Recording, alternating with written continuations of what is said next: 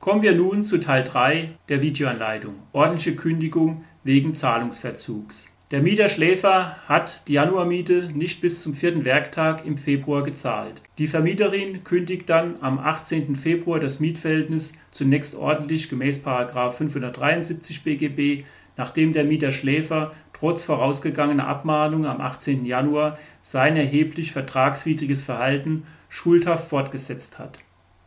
Das Mietverhältnis mit dem Mieter-Schläfer endet dann in unserem Fall bei vier Jahren Mietdauer fristgerecht mit dreimonatiger Kündigungsfrist zum 31. Mai.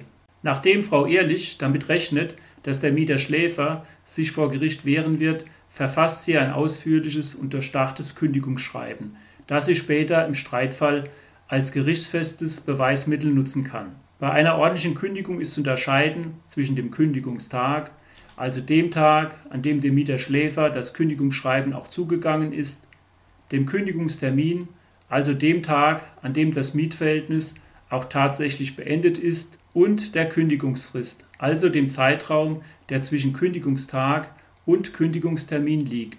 Ist die Mietzeit nicht bestimmt, also wie in unserem Fall das Mietverhältnis unbefristet, kann jede Mietvertragspartei das Mietverhältnis nach den gesetzlichen Vorschriften kündigen gemäß 542 BGB Ende des Mietverhältnisses Absatz 1.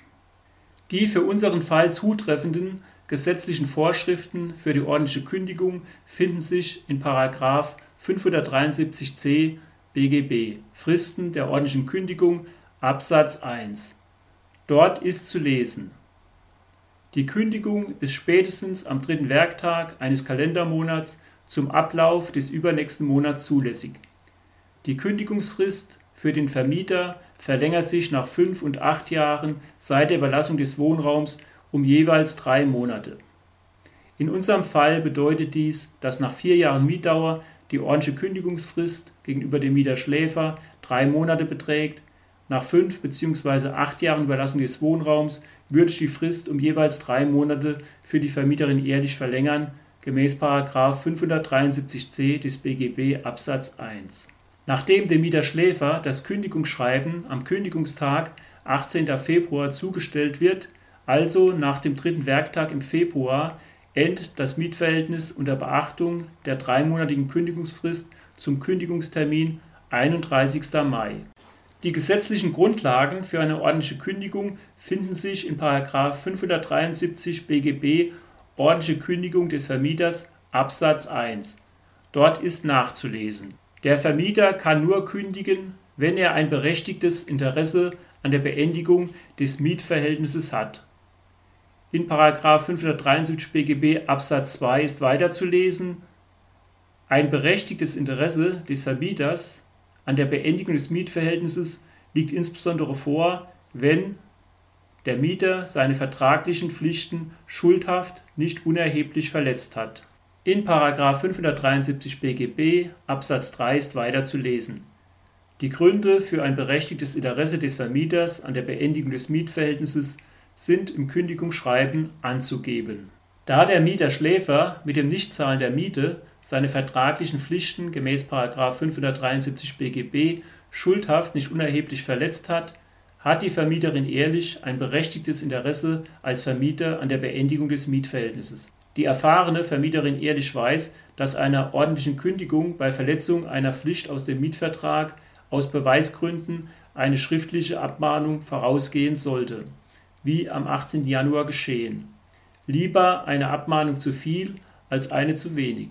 Und vor Gericht sieht es immer besser aus, wenn der Vermieter den Mieter deutlich auf seine Pflichtverletzung und die drohenden Konsequenzen bis hin zur Kündigung hingewiesen hat. Frau Ehrlich weiß, dass vor Gericht nur die Gründe berücksichtigt werden, die sie auch im Kündigungsschreiben angeführt hat, außer sie sind nach der Kündigung entstanden, also der Mieter Schläfer weitere Vertragsverletzungen ausgeführt hat, die zu einer Kündigung berechtigen, was in 573 BGB ebenfalls im Absatz 3 nachzulesen ist. Andere Gründe werden nur berücksichtigt, soweit sie nachträglich entstanden sind Weiterhin ist es bei einer ordentlichen Kündigung gemäß 573 BGB wichtig, den Mieter Schläfer noch auf sein Widerspruchsrecht gegen die ordentliche Kündigung gemäß 574 BGB hinzuweisen. auch wenn die Vermieterin es im vorliegenden Fall eigentlich gar nicht muss. Aber es schadet nie, wenn man als Vermieterin weiß, welche möglichen Einwände der Mieter hat, die er auch im Streitfall später möglicherweise bei Gericht vortragen wird. Gesetz hin oder her, das Urteil spricht letztendlich der Richter. In 574 BGB Widerspruch des Mieters gegen die Kündigung ist in Absatz 1 nachzulesen. Der Mieter kann der Kündigung des Vermieters widersprechen und von ihm die Fortsetzung des Mietverhältnisses verlangen, wenn die Beendigung des Mietverhältnisses für den Mieter eine Härte bedeuten würde, die auch unter Würdigung der berechtigten Interessen des Vermieters nicht zu rechtfertigen ist. Dies gilt nicht, wenn ein Grund vorliegt, der zur außerordentlichen fristlosen Kündigung berechtigt. Weiterhin ist noch in Absatz 3 zu lesen, bei der Würdigung der berechtigten Interessen des Vermieters werden nur die im Kündigungsschreiben nach 573 Absatz 3 angegebenen Gründe berücksichtigt, außer wenn die Gründe nachträglich entstanden sind. Auch im Falle einer ordentlichen Kündigung gemäß 573 BGB widerspricht die Vermieterin ehrlich vorsorglich der stillschweigenden Verlängerung des Mietverhältnisses gemäß 545 BGB. Dort ist zu lesen: Setzt der Mieter nach Ablauf der Mietzeit den Gebrauch der Mietsache fort, so verlängert sich das Mietverhältnis auf unbestimmte Zeit, sofern nicht eine Vertragspartei ihren entgegenstehenden Willen innerhalb von zwei Wochen dem anderen Teil erklärt. Die Frist beginnt für den Mieter mit der Fortsetzung des Gebrauchs. Als weiterer Schritt kündigt die Vermieterin ehrlich die Erhebung einer Zahlungsklage an, da der Mieter Schläfer mit der Zahlung der Miete in Verzug ist. Denn nur mit einem Titel bei einer Zahlungsklage, also die vollstreckbare Ausfertigung eines entsprechenden Urteils, kann die Vermieterin bezüglich ihrer Geldforderung die Vollstreckung in das Vermögen des Mieterschläfers über den Gerichtsvollzieher betreiben lassen. Als Alternative zur Zahlungsklage könnte sie auch zum Beispiel den Weg des gerichtlichen Mahnverfahrens wählen und dann mittels Vollstreckungsbescheid vollstrecken lassen. Mit diesem Wissen ausgestattet, verfasste am 18. Februar die Vermieterin Ehrlich das folgende an den Mieter Schläfer adressierte Kündigungsschreiben. Sie nennt das Datum, das Mietverhältnis, den Mietvertrag und mit großen Lettern kündigt sie unter Bezugnahme auf die Abmahnung vom 18. Januar an. Ordentliche Kündigung des Mietverhältnisses aus berechtigtem Interesse wegen erheblicher Verletzung ihrer vertraglichen Zahlungspflichten. Dann führt sie weiter aus. Sehr geehrter Herr Schläfer, gemäß vertraglicher Vereinbarung ist der Mieter verpflichtet, den Mietzins monatlich im Voraus und zwar spätestens am dritten Werktag des jeweils beginnenden Monats zu entrichten. Monatlich ist von Ihnen eine Miete in Höhe von 630 Euro zu entrichten.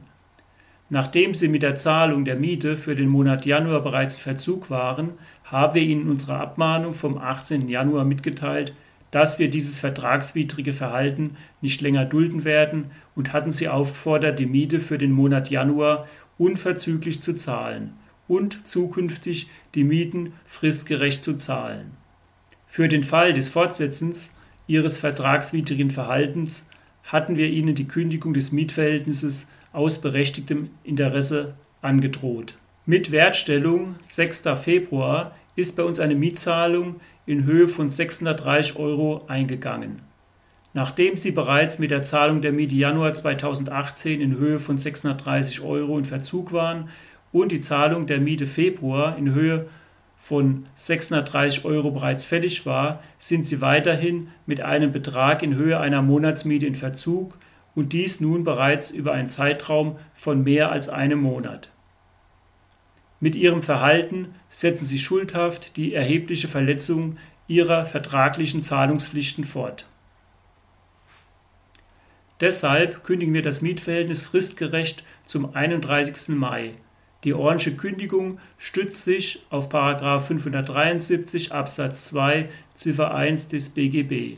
Mit ihrem Verhalten verletzen sie ihre vertragliche Zahlungspflicht schuldhaft nicht unerheblich.